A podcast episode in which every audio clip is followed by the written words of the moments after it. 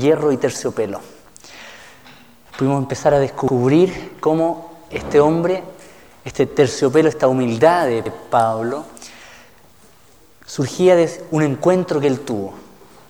Y cómo este encuentro cambió, transformó su vida de tal manera que pudo encontrar la humildad y también pudo encontrar la osadía. Todo esto lo vimos la semana pasada, no voy a entrar nuevamente atrás, pero sí, sin querer, voy a tener que volver atrás. Así que, si ustedes me permiten, voy a estar viéndolo de hoy día, que es la osadía, de dónde viene, pero viendo a la vez que va muy ligado con la humildad. Justamente una, una palabra que va a estar hoy día dando vuelta, y yo le voy a pedir al Señor que esté dando vuelta en nuestros corazones hoy día, tiene que ver con Apocalipsis. Una palabra que nos fue dado el día domingo. Una amonestación que nos hizo el Señor el día domingo y yo quisiera retomar hoy día para comenzar. Lo que vamos a ver que dice, yo conozco tus obras y tu arduo trabajo y paciencia y que no puedes soportar a los malos y has probado a los que se dicen ser apóstoles y no lo son y los has hallado mentirosos y has sufrido y has tenido paciencia y has trabajado arduamente por amor de mi nombre y no has desmayado. Pero tengo contra ti que has dejado tu primer amor. Por tanto, recuerda de dónde has caído y arrepiéntete y haz las primeras obras. El primer amor, el amor. Señor, hoy día Jesucristo queremos salir a tu encuentro. Sabemos, Padre, que tú has salido primeramente a mi encuentro. Lo hiciste en el jardín con Adán, lo hiciste nuevamente, Señor, al mandar a tu Hijo. Y lo reafirmaste cuando primera Juan nos dice que en esto hemos conocido el amor en que Él nos amó primero a nosotros. Tú no amaste a mí, Jesús. Tú saliste a mi encuentro. Pero hoy día yo he venido a escuchar de ti. He venido hoy día a presentarme delante de tu palabra, de tu Espíritu Santo. A decirnos, Señor, por favor, enséñanos con respecto a tu palabra. Humildemente, Señor, nos postramos delante de ti, Señor. Gozándome en ti, te digo, Jesús, solamente tú tienes las palabras de vida eterna, no yo. Te pido, Señor, hazme entender hoy día algo nuevo respecto a ti. Oh, Señor. Hoy estamos frente a la presencia de Jesús. Jesús está aquí. Oh, gracias, Señor. Así como nos saludamos entre nosotros como cuerpo, como hermanos, también sería maravilloso saludarlo a Él hoy día. Digámosle hola, Señor. Qué maravilloso estar contigo en tu presencia, Jesús. Estoy feliz de estar aquí, Señor. Gracias, Señor, por tu misericordia, por tener aquí, Señor. Tenerme aquí. Gracias. Te amo, Jesús. Te amo. Me quiero sentar hoy día a tus pies, Señor. Quiero escuchar de ti. Quiero darte un abrazo, Señor. Quiero decirte te amo. Quiero conocer lo que tú tienes que decir hoy día. Jesús. Que decanten los pensamientos, Señor. Espíritu Santo, te pido que tú te lleves cautivo todo pensamiento a Cristo Jesús esta noche. Lleva todo pensamiento que aquí, Señor, esté oponiéndose o que no sea una traba quizás para poder estar atento a lo que tú quieres hacer hoy día. Estar atento y con fe respecto a que Jesús está aquí. Todo pensamiento, Señor, quiero llevarlo cautivo en el nombre de Jesús. A la obediencia a tu palabra, a la obediencia a tu presencia, a tu señorío hoy día, Señor. Todo aquel que tenga cualquier pensamiento, llevémoslo a los pies de la cruz hoy día, Señor. Solo Él. Aleluya. Hechos 9. Hechos 9. Vamos a ver un encuentro que tuvo Saulo.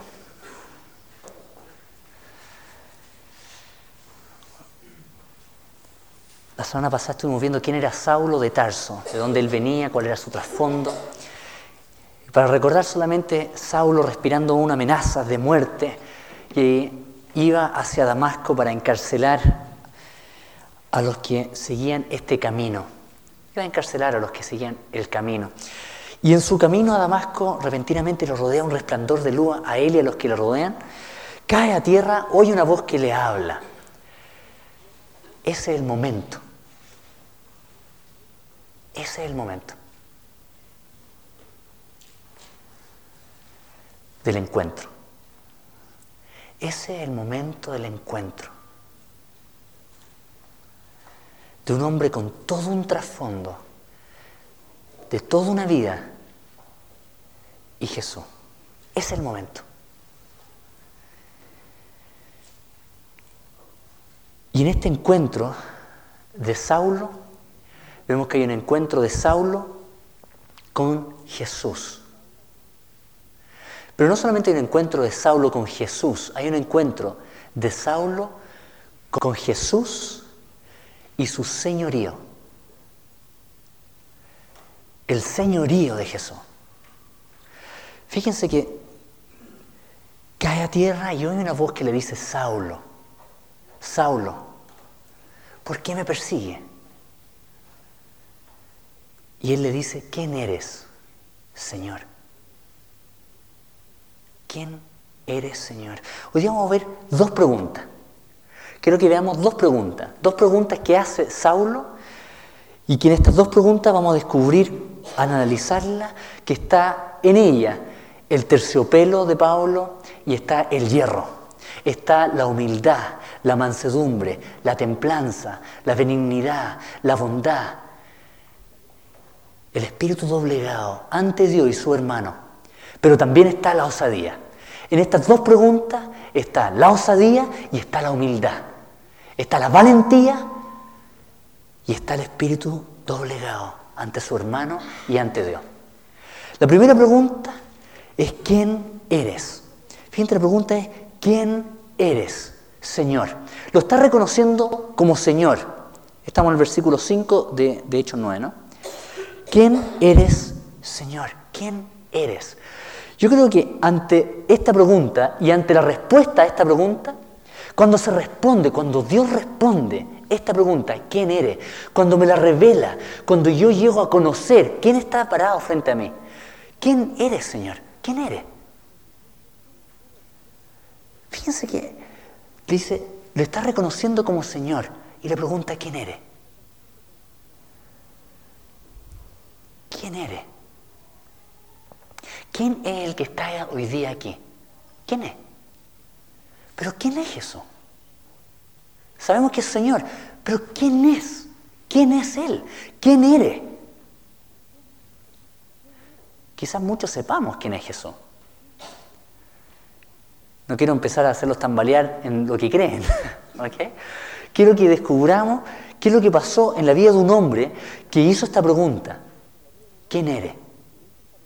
Y ante la revelación de yo soy Jesús, a este Saulo, a este hombre que respiraba amenaza, viene un cambio ante esta simple palabra. Yo soy Jesús. Obviamente que Jesús en este momento le está hablando a una persona que conoce la escritura, ¿no es cierto? Saulo, fariseo de fariseo, hebreo de hebreo, una persona que es conocedor de la ley, defensora de ella, a su modo, pero defensora de ella.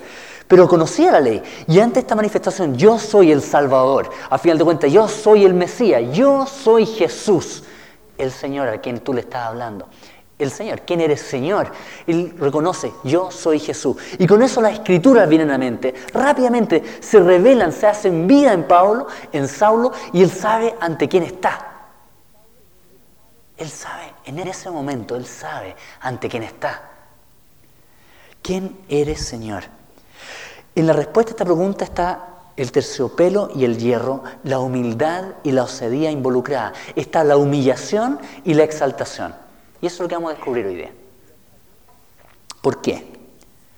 Primeramente cuando uno comprende quién es Dios, cuando uno comprende quién es Jesús, quién está delante de mí, yo como hombre,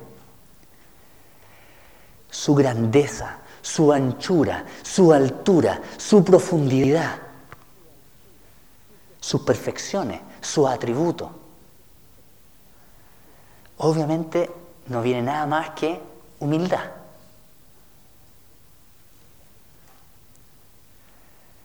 El conocimiento de la persona, Dios, obviamente me lleva a la humildad.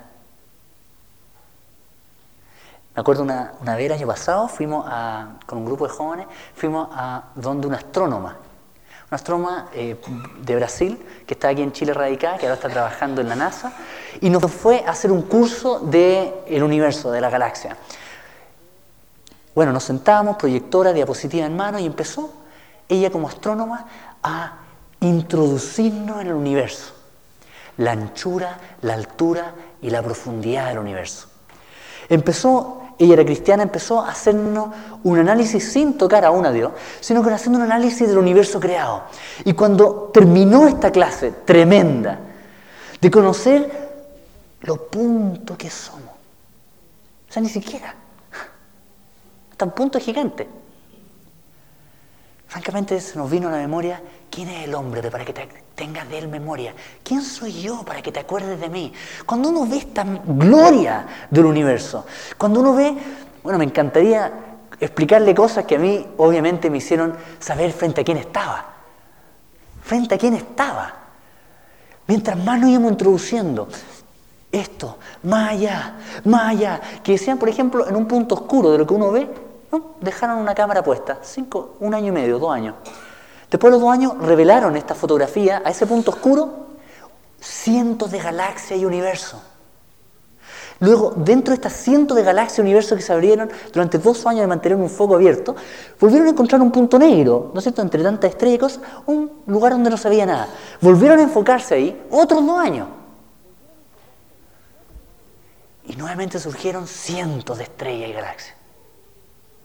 Y luego empezamos a ver el porte de estas galaxias, las dimensiones de lo que estamos hablando. Obviamente después de eso, wow, y el creador de eso, de todo esto, me mira a mí, me conoce y se acuerda de mí. Conoce mis debilidades, conoce mis temores, conoce mis pecados. Empezaron la escritura mientras hablaba escrituras, no sé a ustedes en este momento, pero escrituras venían a mi mente, escrituras venían a mi mente. Tanta escritura donde se ve un hombre que conocía a Dios, como David, por ejemplo, y en su salmo escribe esto. Y escribe cómo, por qué. Algo que le fue revelado a Job, que lo vamos a ver también hoy día. ¿Quién eres, Señor? ¿Se entiende ahora un poco más esa pregunta? ¿Quién eres, Señor? Cuando uno empieza a descubrir frente a quién estoy, obviamente no hay otra cosa que humildad. ¿Qué orgullo puede quedar?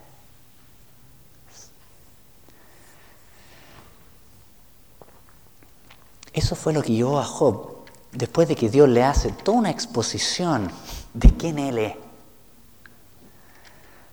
¿Se acuerdan cuando ya los amigos, mejor que no hubieran defendido a Dios? Viene de Jehová en un y comienza a revelarle solamente simples palabras de la creación. Le empieza a hablar, le empieza a hablar a Job, le empieza a mostrar frente a quién está, le empieza a demostrar, le empieza a revelar frente a quién eres, Señor. Y le empieza a mostrar. En todo Job 39, 40, 41, comienza a hacerle simples preguntas, comienza a mostrarle quién es Él. Vuela el cavilán por tu sabiduría y extiende hacia el sur sus alas. ¿Se remonta el águila por tu mandamiento? Pregunta tras pregunta, revelación tras revelación.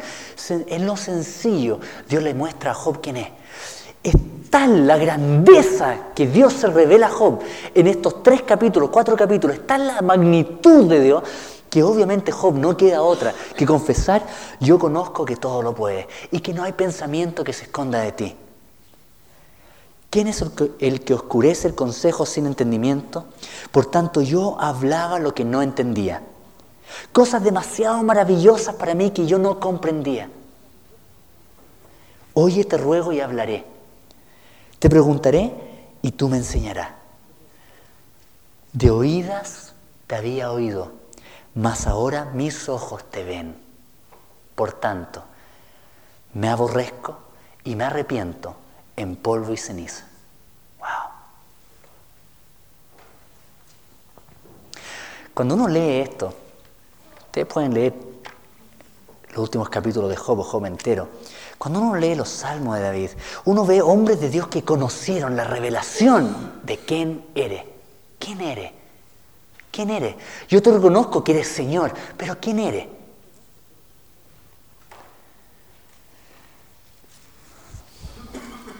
Tremendo, ¿ah? Yo guardaré silencio y tú me enseñarás. Ya la humildad máxima. Nada de conversaciones teológicas, ¿no es cierto? Nada de, pero deja de decirte lo que yo pienso. Ayer hablaba con una persona que llegó a Santiago Centro, un caballero muy simpático, muy tierno, y empezamos a hablar y él me hablaba de todas sus teorías, había y a ver con respecto a Dios. Desde que yo era un yon positivo, a las cosas más increíbles. Bueno, pero en un segundo de la exposición de la palabra de Dios, lo único que quedó en mí y en él fue silencio. Porque él y yo nos dimos cuenta de que qué importa lo que tú pienses. ¿Qué importa? ¿Qué importa lo que yo piense? Él es lo que él es. Cuando uno se da cuenta frente a quién está, frente a lo maravilloso, lo grande, lo majestuoso de todo su atributo y perfecciones morales y de todo tipo, terminamos los dos reconociendo. Realmente yo quería que él reconociera. ¿no es cierto? Pero yo me hice parte también, de frente a quién estábamos. Bueno, eso fue lo que vimos la semana pasada. Pero hoy día vamos a ver la osadía. ¿De dónde viene? ¿Por qué osadía? ¿De dónde viene la osadía? ¿De dónde viene esa osadía de Pablo? De entrar donde nadie entraría, de predicar donde nadie predicaría. ¿De dónde viene esa osadía? ¿De dónde viene esa fuerza para ser apedreado, ser echado fuera de la ciudad, levantarse, sacudirse y volver a entrar? ¿De dónde viene? ¿De dónde viene del cristiano con que día tras día, año tras año de cristianismo, nunca se cansa de conocer a Dios? ¿De dónde viene que nunca se aburre, que nunca pierde su fuerza, que siempre se mantiene lleno de vigor por Cristo? Pueden pasar 15 años de cristianismo, pueden pasar 40 años de cristianismo, y uno le habla de Jesús, le brillan los ojos, se le enciende el celo de Él y es capaz de hablar a quien sea, donde sea y con la misma fuerza de antaño. ¿De dónde viene eso? Del primer amor de ese amor de conocer siempre frente a quién estoy. Siempre yo sé frente a quién estoy y a quién sirvo, quién me ama y a quién amo. Nunca se me olvida, pero se puede olvidar. De ahí viene la amonestación. Recuerda, por tanto, de dónde has caído. Hombre, recuerda de dónde has caído. Así como este conocimiento de Dios nos humilla, y aquí empezamos a ver, entrar en, este tema, así como este pensamiento nos humilla, nos hace doblegarnos frente a un Dios tan majestuoso y glorioso, y que el creador de todo el universo ponga su ojo en mí.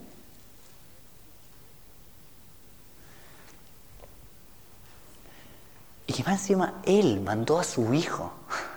O sea, eso ya, francamente lo que dice Job, demasiado maravilloso alto es demasiado, es demasiado maravilloso. No lo puedo comprender.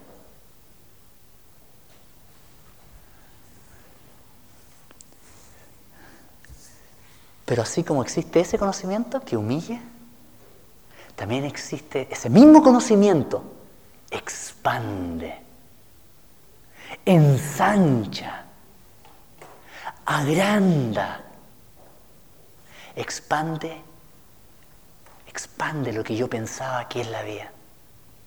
Ensancha mi horizonte. Me extiende. Y me doy cuenta de que si ese mismo Dios está conmigo, ¿quién contra mí? ¿Se entiende ahora quién? Lo de Pablo. Si Dios es por nosotros, si ese Dios que es tan grande, tan alto, que no puedo comprender lo maravilloso que es, es tan alto, es tan ancho, es tan profundo y es tan bueno. ¿Se han fijado una palabra tan sencilla en los salmos que dice, bueno es Jehová? Es casi como uno lee eso y sigue de largo, porque es como fome. Bueno es Jehová, bueno, bueno es Jehová, bueno es Jehová, ah, bueno, es bueno. Y uno sigue, a ver si encuentra algo quizás más interesante. Bueno es Jehová. bueno es Jehová.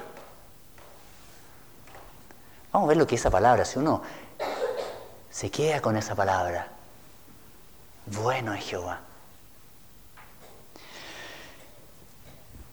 Entonces, la primera pregunta era, ¿quién eres Señor?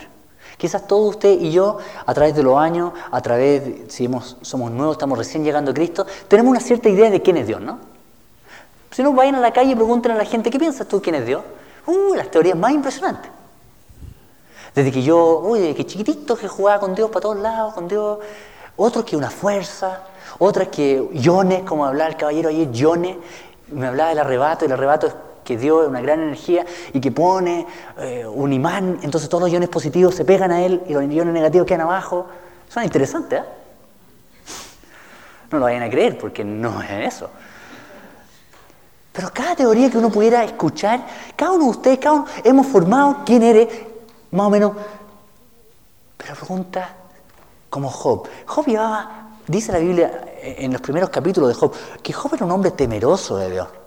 Entonces no era cualquier persona nomás, que por ahí que Dios rescató y le quiso mostrar su, su grandeza. Y No, estamos hablando de una persona que era temerosa de Dios, que conocía a Dios. ¿No es cierto? Dice, hubo en tierra de Uz un varón llamado Job y era este hombre perfecto, recto, temeroso de Dios y apartado del mal. Fíjense. A ver de nuevo, era hombre perfecto, recto, temeroso de Dios y apartado del mal. Y este hombre tiene que llegar a concluir lo que vimos. Por tanto, yo hablaba lo que no entendía hay momentos. Si está diciendo, entonces, puede ser que yo tenga cierta idea de Dios, pero día a día debo preguntar, ¿quién eres? ¿Quién eres, Señor? ¿A quién estoy siguiendo? ¿A quién estoy amando? ¿Quién es aquel cuyo mandamiento yo estoy guardando? ¿Quién es? ¿Quién eres? ¿Ustedes creen que en un año de cristianismo yo voy a conocer al Dios que creó el universo? ¿Cuántos años se necesitan, digan ustedes, para conocer a Dios? Toda la vida y una eternidad.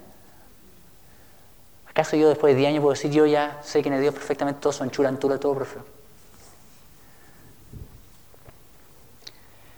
Por eso yo creo que Pablo puede decir, prosigo, prosigo para ver si logro hacer aquello para lo cual yo también fui asido.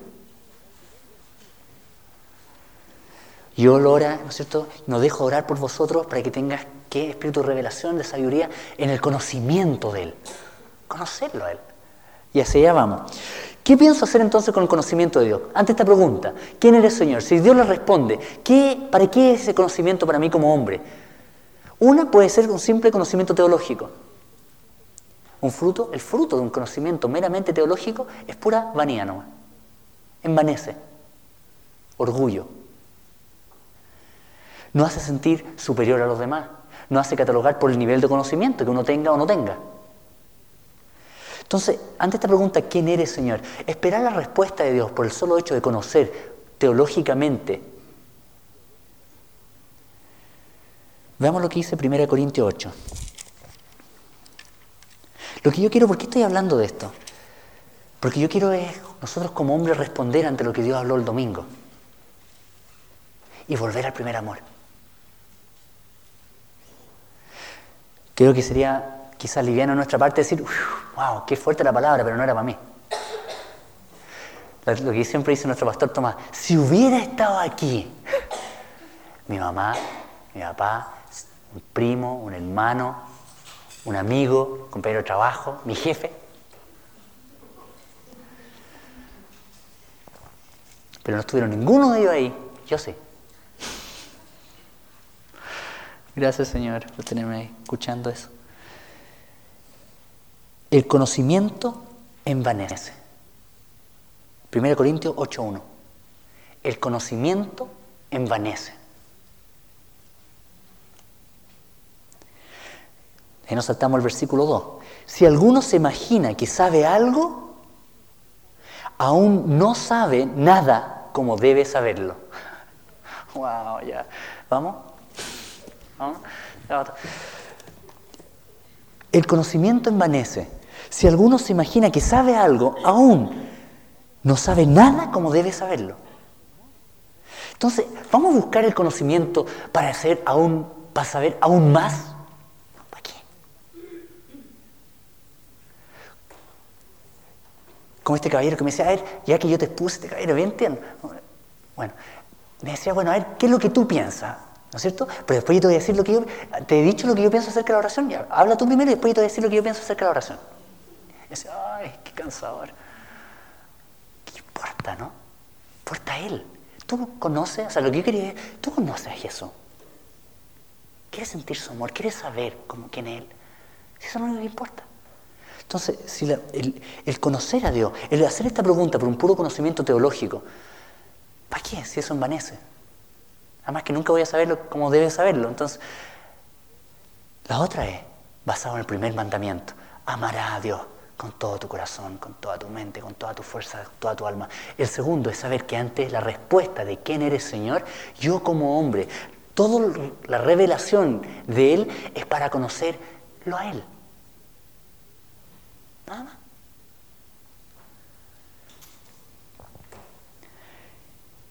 El conocimiento enfocado a conocerlo a Él, a quien amo. ¿Quién aquí se ha casado porque quería saber cómo cocina a su esposa? Su a su novia en ese momento. Yo me voy a casar solamente para saber cómo teje. O quiero saber cómo duerme. Me encantaría porque voy a escribir un libro para saber cómo duerme, a qué hora se levanta. yo me voy a casar con ella para un mero conocimiento de ella o es para conocerla, para estar. ¿Me entienden? No, ok. vamos a leer varias escrituras y ahí vamos a entender de que el conocimiento de esta pregunta, ¿quién eres Señor? Así como me humilla, que lo vimos la semana pasada, también me expande. ¿Me expande a qué? Primero me expande cuando vemos cantar de los cantares. Vamos a cantar de los cantares. Ante esta pregunta, ¿quién eres Señor? ¿Quién eres Señor? ¿Quién eres, Señor? Cantar de los cantares tres.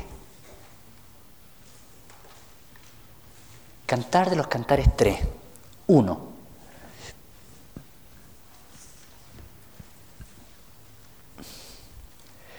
Por las noches, ¿cómo somos como hombres para manifestar el amor?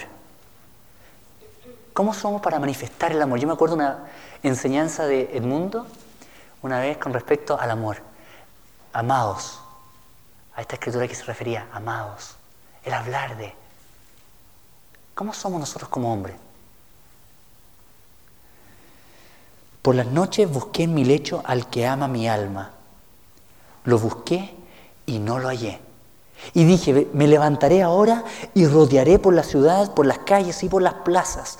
Buscaré al que ama mi alma. Lo busqué y no lo hallé. Me hallaron los guardas que rondan la ciudad y les dije, ¿habéis visto al que ama mi alma? Apenas hube pasado de ellos un poco, hallé luego al que ama mi alma, lo así y no lo dejé. Capítulo 5, versículo 6. Abrí yo a mi amado, pero mi amado se había ido, había ya pasado, y tras su hablar salió mi alma tras su hablar, tras su palabra, tras esa, esa, respuesta a mi pregunta, ¿quién eres Señor? Tras ese hablar, tras esa respuesta, es que salió mi alma a buscarlo. Lo busqué y no lo hallé. Lo llamé y no me respondió. Me hallaron los guardas que rondan la ciudad, me golpearon, me hirieron, me quitaron mi manto de encima los guardas de los muros. Yo os conjuro, oh doncellas de Jerusalén, si halláis a mi amado, que le hagáis saber que estoy enferma de amor. ¿Podrían ustedes, podría yo hablarle así a mi amado, a Jesús? Despertar en la mañana y decirle, ¿dónde está mi amado? ¿Dónde está? Quiero encontrar porque estoy enfermo de amor por ti. Lo que yo quiero para mí, para nosotros, es que no enfermemos de amor del conocimiento de Dios. Que el conocimiento de Dios no sea para envanecerme, no sea para saber, sea para conocer al que amo. Por eso Jesús dijo, si me amáis, guardad mis mandamientos. Porque los mandamientos me dicen quién es Él, a quién amo. Lo que piensa, lo que siente, lo que quiere, lo que busca, dónde está. Proverbios 2.5.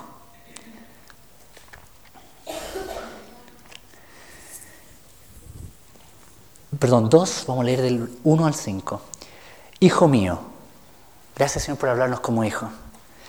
Si recibieres mis palabras y mis mandamientos guardares dentro de ti, haciendo estar atento tu oído a la sabiduría, si inclinares tu corazón a la prudencia, si clamares a la inteligencia y a la prudencia dieres tu voz, si como la plata la buscares y la escudriñares como a tesoros, wow, entonces entenderás el temor de Jehová y hallarás el conocimiento de Dios. ¿Se entiende? Que ante la pregunta, ¿quién eres, Señor? Toda pequeña o gran revelación que yo pueda recibir es para conocer al que amo. No es para saber lo que tengo y lo que no tengo que hacer. Solamente. Tengo por ti que has dejado tu primer amor. Esas palabras deben estremecer a uno como hombre. No es como una persona muy cercana, conocedor mío, un, caballero que conozco, que me dice que la religión es para mujeres. Si yo le dijera que Salomón escribió lo que acabo de leer en Cantar de los Cantares, ¿qué pensaría? El Salmo 119 está lleno de eso. Pueden leer todo el Salmo 119, quizás por eso es el más largo. Conocer a aquel que amo. Háblame de ti. Ábreme entendimiento. Muéstrame tus decretos. Háblame tu testimonio. Muéstrame tu estatuto para que yo te pueda conocer.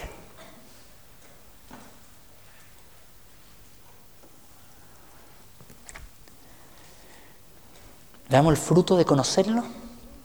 Porque íbamos a saltar a la segunda pregunta. Y en la segunda pregunta está la osadía. ¿Ok? La primera pregunta que hizo Pablo, Saulo cuando se encontró frente a esta luz, frente a yo soy Jesús. ¿Cuál fue la primera pregunta? ¿Quién eres, Señor? Ante la revelación de su grandeza está obviamente la doblegación, la humillación, el amor hacia ustedes, hacia mi plantío, hacia la visión de Él, de Él, hacia la casa, oración. Hay un amor por lo que se está haciendo, hay un amor por la gente que está participando, hay un amor por lo que no, todavía no conocen al que yo amo. Si evangelizar fuera cuando uno se enamoró,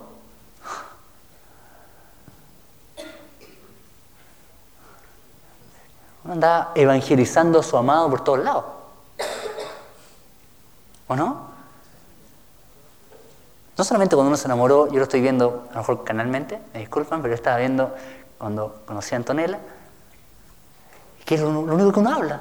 Ahora si lo viéramos como evangelismo, hablando de ella todo el día. Si vamos a mi amado, ¿no quiero hablar de él? Y ahí viene la osadía. Ahí viene el hierro. Vamos a Hechos, pues vamos a Hechos. Hechos 9. Hechos 9. Versículo 7. Bueno, voy a leer de antes. El versículo 5 le dijo, ¿quién eres Señor? Y le dijo, yo soy Jesús a quien tú persigues. Después el versículo 6, él, temblando y temeroso, dijo, Señor, Ahí está, temblando y temeroso, temblando y temeroso. Entonces, dice proverbio, entenderá el temor de Jehová y hallará el conocimiento de Dios. Cuando Él habla, ¿o no? Cuando Él habla. Y aquí habló y dijo, yo soy, ¡fum! Él conocía la escritura. Temblando y temeroso. Señor, ahí vamos a la segunda pregunta. ¿Qué quieres que yo haga? Y el Señor le dijo, levántate y entra en la ciudad y se te dirá lo que debes hacer. Y los hombres que iban con Saulo se pararon atónitos, oyendo la verdad la voz, mas sin ver a nadie. Entonces Saulo se levantó de tierra y abriendo los ojos no veía a nadie. Así que llevándole por la mano le metieron en Damasco, donde estuvo tres días sin ver y no comió ni bebió. Ahora vamos a empezar a ver la osadía, el hierro. ¿ok? Dice, había entonces en Damasco un discípulo llamado Ananías, a quien el Señor dijo en visión, Ananías. Si le habló en visión, ¿qué es lo que tenía Ananías? ¿Ah? Espíritu Santo. Sus oídos estaban atentos al Espíritu Santo. ¿A quién se le dijo en visión? Ananías. Y él respondió, heme aquí, Señor. Fíjense que ya está lo mismo, ya tenía una relación con Jesús, Ananías, porque tenía el Espíritu Santo morando en él. Y tenía una relación con él, escuchaba su voz, reconocía, esa es la voz de Dios. No es como uno que de repente se dijera, Ananías, ¿fui yo? ¿Fui yo? ¿Fuiste tú? ¿Quién fue? ¿Quién me habló? A lo mejor fui yo, fue mi carne. No, fue Satanás, fue, no, fue Dios. No tenemos idea quién habló. Aquí él reconoce rápidamente, Ananías es el Señor. Esa es la voz de mi amado, es indistinguible. Una vez llamé a mi mamá y le, quise hacer una broma. Y entonces le tapé el teléfono, típico mío, le tapé el teléfono y le cambié la voz. Le dije, no sé cómo lo habré hecho, pero, eh, ¿aló, señora Alicia? Ah, sí, mi amor, ¿ahora cómo está? Posible. Ananías rápidamente distingue la voz de mi Señor, la voz de Jesús. No hay otra como Él. Esa es su voz. Y ya había aprendido lo de Saulo. ¿Qué le dijo, Señor? La segunda pregunta de Saulo, ¿cuál fue? ¿Qué quieres que yo haga? ¿Cuál fue la respuesta Ananías? Heme aquí, Señor. Listo. Heme aquí, coma, Señor. Importante eso. Le puedo haber dicho cualquier otro nombre, Señor. Y el Señor le dijo, levántate y ve a la calle que se llama derecha y busca en casa de Judas a uno llamado Saulo de Tarso porque he aquí el hora. Y ha visto en visión a un varón llamado Ananías que entra y le pone las manos encima para que recobre la vista. Entonces Ananías respondió, Señor, He oído de mucho acerca de este hombre, cuántos males ha hecho a tu santo en Jerusalén, y aún aquí tiene autoridad de los principales sacerdotes para prender a todos los que invocan tu nombre.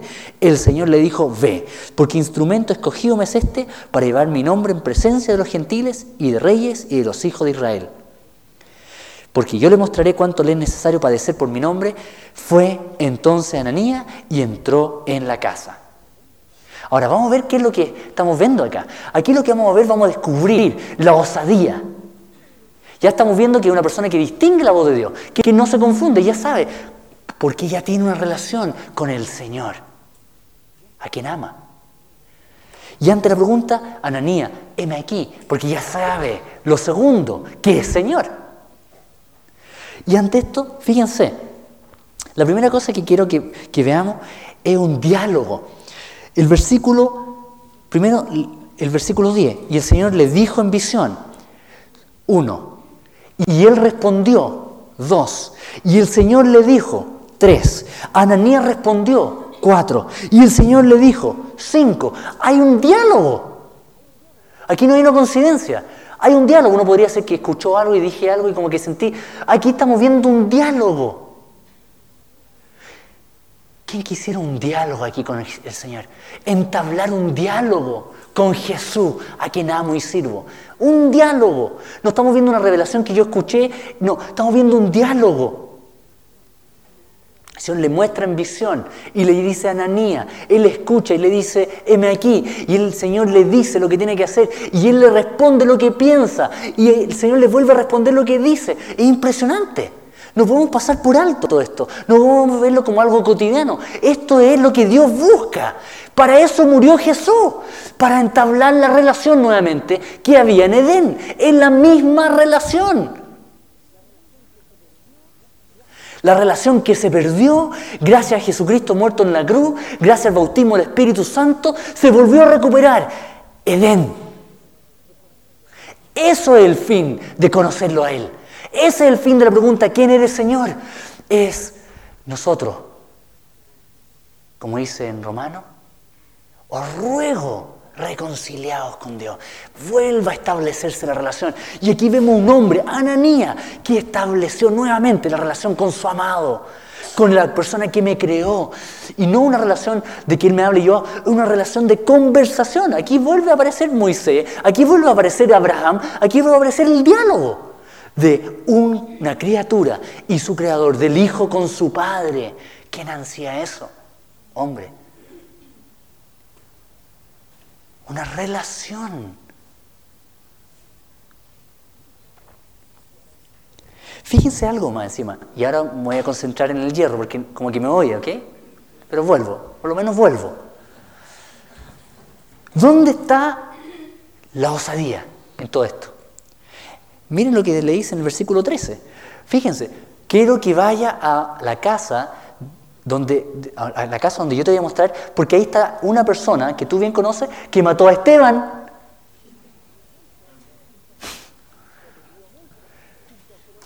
que apedrió a muchos, que encarceló a otros tantos, y que va, justamente tú sabías que viene a Damasco a encarcelar a otro como tú. Quiero que vaya a su casa. ¿Me empiezan a entender dónde viene la osadía? La osadía, uno, es que yo conozco quién me habla. Si yo no sé quién me está hablando, entonces, Señor, que me van a matar, Señor, que me van a hacer todo. Primero estoy viendo que el creador del universo está aquí. Está aquí, conmigo, por mí, no en mi contra. Segundo, yo estoy escuchando lo que Él quiere. Por ende, no hay problema. Por eso se puede cumplir el versículo 17. Y eso es lo que Dios quiere para usted y para mí, como hombre, para las mujeres también. Súper simple. ¿Cómo empieza el versículo 17? Fue. Ahí está la osadía. Ahí está. Él no estaba yendo a la, el Señor no le dijo, mira, estás ciego, no te preocupes, lo, dejé amarrado a la cama, el momento que tú entres el Espíritu Santo va a ser tan fuerte que no se va a poder ni mover ni hablar. No lo dijo eso. Primero hay una persona que conoce la voz de Dios, que sabe al Dios que sirve, porque lo conoce, y conoce su poder. Si el Señor le dice, ve, voy. Pero fíjense que eso no significa que el diálogo haya sido espantoso para Dios. Señor, pero ¿cómo voy a ir a la persona a la casa? No, falta de fe, ya, condenado. No, hay un diálogo. ¿Se acuerdan de Abraham intercediendo por, por Sodoma? Hay un diálogo.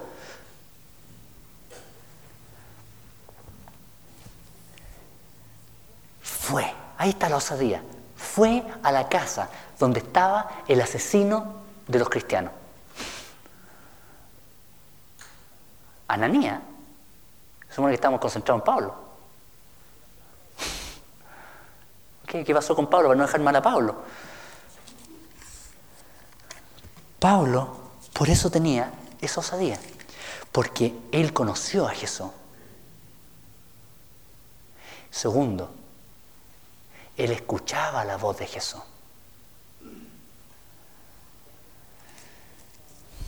Y cada vez que le pasaba lo que le pasaba. Primero está en Jerusalén orando en el templo y le sobreviene un éxtasis y Dios le dice, y le vi que me decía, y le vi que me decía, date prisa y sal prontamente de Jerusalén. Ve porque yo te enviaré. Lo mismo que le hizo Ananías, ve. Lo mismo que le dijo Jesucristo a sus discípulos, id. No ha cambiado. Pero Señor, ¿cómo voy a predicar en mi oficina? Bueno, primero, conóceme. Si tú sabes con quién está contigo, si tú conoces a quién está contigo, y si yo te he dicho, anda, es mi palabra la que te he dicho, entonces anda. Señor, pero ¿cómo ir a mi oficina son tan difíciles? No te preocupes. Todo esto es un diálogo. No te preocupes, yo tomaré el control de tu oficina. Listo, tú ve. Listo. ¿Me entienden? Pero ¿qué hay ahí? Relación. Para eso sirve el conocimiento de él. Práctica, en la forma práctica, digamos.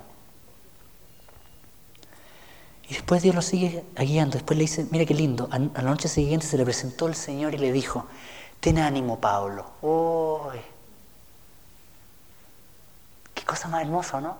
No está angustiado, está en su casa se encierra con el Señor, esté orando en su cámara secreta, con la puerta cerrada, le diga, Señor, y el Señor, escuchas tú, subo, que dice, ten ánimo, ten ánimo.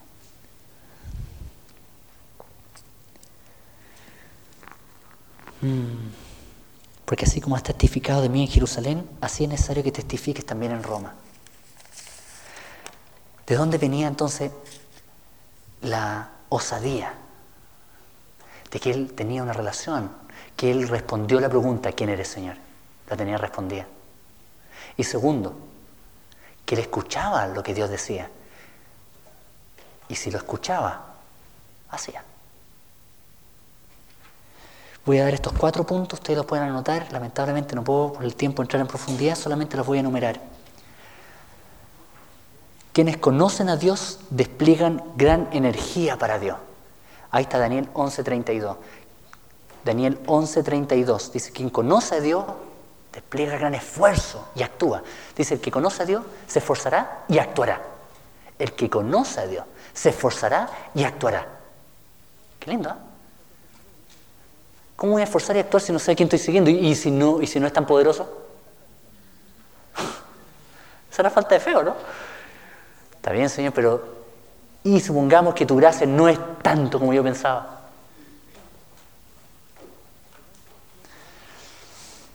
Segundo, piensa grandes cosas. Daniel 2.20. Piensa grandes cosas. Tres, evidencia grande nuevo por Dios. Y cuarto, manifiesta gran contentamiento en Dios. Gran contentamiento. Gran esfuerzo. Actúa. Piensa aquí, como ha renovado su mente y está pensando en el creador del universo. Entonces piensa grandes cosas de su Dios. Por eso nuestro pastor siempre dice, ¿de qué porte es tu Dios? ¿Un Dios chiquitito? Grandes cosas. Conoce Dios, entonces piensa en grandes cosas. Piensa en grandes cosas para Dios. Grande nuevo por Dios. Ve, voy. Voy a la casa del asesino de cristiano. Yo voy. Bueno, Señor, tú conmigo. Yo voy. Cuarto, gran contentamiento. Si ese Dios está por mí, aleluya. Razones de sobra para danzar, bailar, gozarme en Él, cantar, que siempre hay una sonrisa en mis labios, siempre, aunque haya en tribulación, Puedo llorar también, pero aún en mi lloro hay esperanza, porque sea el Dios que sirvo. Ahora, ¿quién quiere esto? Bueno, dos, está bien, está bien, con dos ya el Señor puede hacer algo, hay tres, está bien, cuatro. Yo haría así si yo fuera. Yo haría, yo quiero eso, Señor. Señor, yo quiero eso. Yo quiero conocerte a ti. Yo quiero ser usado por ti. Yo quiero tener una relación contigo. Yo quiero entablar un diálogo. Yo quiero que tú me ames. Yo quiero moverme en tu gracia. Yo quiero pensar en grandes cosas. Yo quiero esforzarme y actuar por mi Dios. Pero yo quiero conocerte. Muchos quieren esforzarnos y actuar y grandes cosas, pero si no conocen a Dios no se puede nomás. Hoy día voy a terminar con esta palabra para lograr esto es muy importante recuperar algo que hemos perdido. Hombres, por el afán, por la vía, no sé, por nuestra propia dureza quizás, no sé, o por nuestro propio pecado. Hemos perdido algo. Hemos perdido la meditación. ¿Cómo conocer a Dios? No es leer, después lo confieso y después me voy en meditar. Fíjense que el Salmo 1, eso es lo que dice. Sino que en la ley de Jehová medita de día y de noche, será como árbol plantado junto a corrientes de agua. El hombre que aprendió a escuchar de Dios y a meditar en Él. A meditar. ¿Cuánto tiempo tenemos para meditar en su palabra? Meditar. ¿Qué meditar? Recordar, pensar, reflexionar sobre las promesas de Dios, sobre su obra, su proceder, sus propósitos. Y una vez que lo estoy meditando, a ver, Él dice que Él es bueno. Señor, ¿qué quieres decir? Estoy con Él, estoy con Él, ¿no es cierto? Ojo, la meditación se hace con Él, en Él, a su lado. ¿No es cierto? No es que, Señor, bueno, yo lo voy a dejar, me voy para afuera de la cámara secreta y lo medito fuera. Yo lo medito con Él. Y en la medida que medito, que, Señor, tu palabra dice que tú eres bueno. Yo no entiendo, Señor, lo que significa que tú seas bueno. Para mí, Señor, la profundidad de esa palabra no es, pero yo sé que para ti debes decir mucho más. Señor, ¿qué es para ti? Bueno es Jehová. Y ahí me quedo. Y medito, y leo, y oro, y alabo, y camino, y pienso, y reflexiono con Él, con Él, con Él, con Él hasta que Él me dice, esto es que yo sea bueno. ¡Wow! Me dice, mi bondad es esta, mi bondad es esto otro. Y empiezan a venir escrituras sobrenaturalmente. Empiezan a venir escrituras que quizás yo ya había leído antes, o que quizás había escuchado al pastor Tomás, o que quizás había escuchado en alguna enseñanza. Y empieza el Señor a ministrarme y empiezo a reflexionar. Aleluya. Desde ese momento ya no estoy enamorado de alguien que me han hablado de él, Estoy enamorado de alguien que conozco. Y eso me hace ser humilde ante Él y ante ustedes. Y eso me hace ser humilde, claro, bien digo, y eso me hace ser hierro. Porque cuando Él habla, es. Y nadie me saca de ahí. Ojo, obviamente sujeto al cuerpo, por favor. Por favor. Que si uno conoce a Dios, uno me, me esas explicaciones, porque si uno conoce a Dios, que el primer punto, que eres Señor, no puede ser llanero solitario. Porque Dios está absolutamente en contra. De hecho, en Saulo yo hoy día meditaba, así que a ejercitarlo al tiro también, meditaba en esto, inmediatamente Dios le mostró a Saulo cómo, cómo son las cosas en su reino. Anda a Damasco, entra ahí, eh, Entra una casa que ahí te voy a mostrar cuál es, y ahí va a ir Ananías, él va a orar por ti. O sea, muestra todo un funcionamiento de depender de él y depender de su hermano. Y luego ser parte de un plantío, como lo vimos la semana pasada, y en el plantío crecer y después ser usado por él, más adelante. Entonces una persona que conoce a Dios no, no existe el llanero solitario. Aprende a someterse, aprende a conversar con su hermano, aprende a escuchar de Dios y a ponerlo, ¿no es cierto? Maravilloso. Lo que yo quiero que le vamos a pedir hoy día a Dios, el Señor le dijo, Ananías respondió, el Señor le dijo, fue. Ahí está. Amén. Aleluya. Empecemos a conocerlo o empecemos a reconocerlo a quien amo. Puede ser digno un tiempo por ahí para meditar en él. Fíjense que le han dado alguna vez vuelta, quizás esto sea una pequeña luz también para mí, porque la Biblia dice, buscad mi rostro. Es mirarlo nomás. Mirarlo nomás. Estar con él y mirarlo. Ver su palabra. Mirarlo. Qué lindo es. Y seguir mirando. Qué lindo. Y seguir mirando. Y seguir mirando. Hasta que el Espíritu Santo empieza a mostrar lo lindo que es. Lo profundo, lo hermoso. Y después de eso me dice, ahora Claudio escucha. Heme aquí, Señor. Cantado, ¿o no? Cantado. Señor,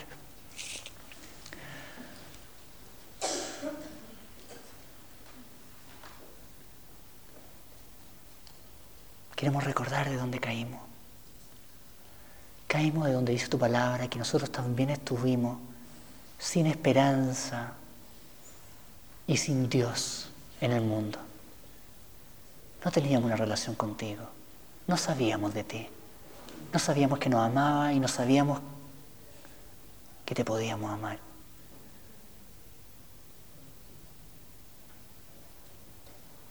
Pero ahora lo sabemos.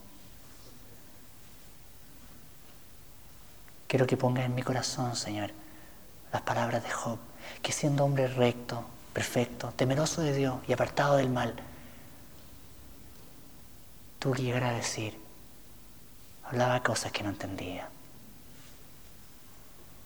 Yo quizás también, o he, no quizás, he hablado cosas que no entendía, cosas demasiado maravillosas para mí que no comprendía. Oye, Señor, te ruego y hablaré. Estaré contigo y tú me enseñarás.